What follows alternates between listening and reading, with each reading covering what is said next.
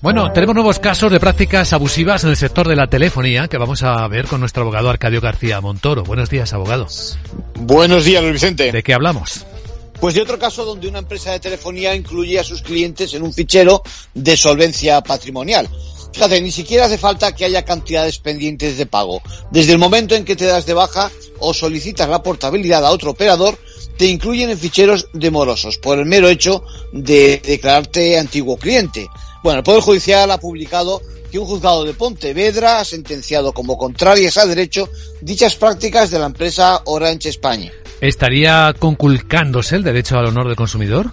Pues eso le parece al juez, que es una forma de presionar, de forzar, que nada tiene que ver con el verdadero objetivo de los ficheros sobre solvencia, que no es otro que prevenir la morosidad. Va en contra de la libertad de elección de servicio de telefonía e incide en su comportamiento económico. La sentencia no es firme, la empresa puede recurrirla, pero de momento tiene prohibido continuar con esas prácticas que considera abusivas y si lo hace tendrá una multa de 60.000 euros cada vez que lo haga. Y atención, también le ordena que publique el contenido de la sentencia en el diario más leído, con el fin de que se divulgue a tantos consumidores de toda España que pudieran verse afectados. En conclusión.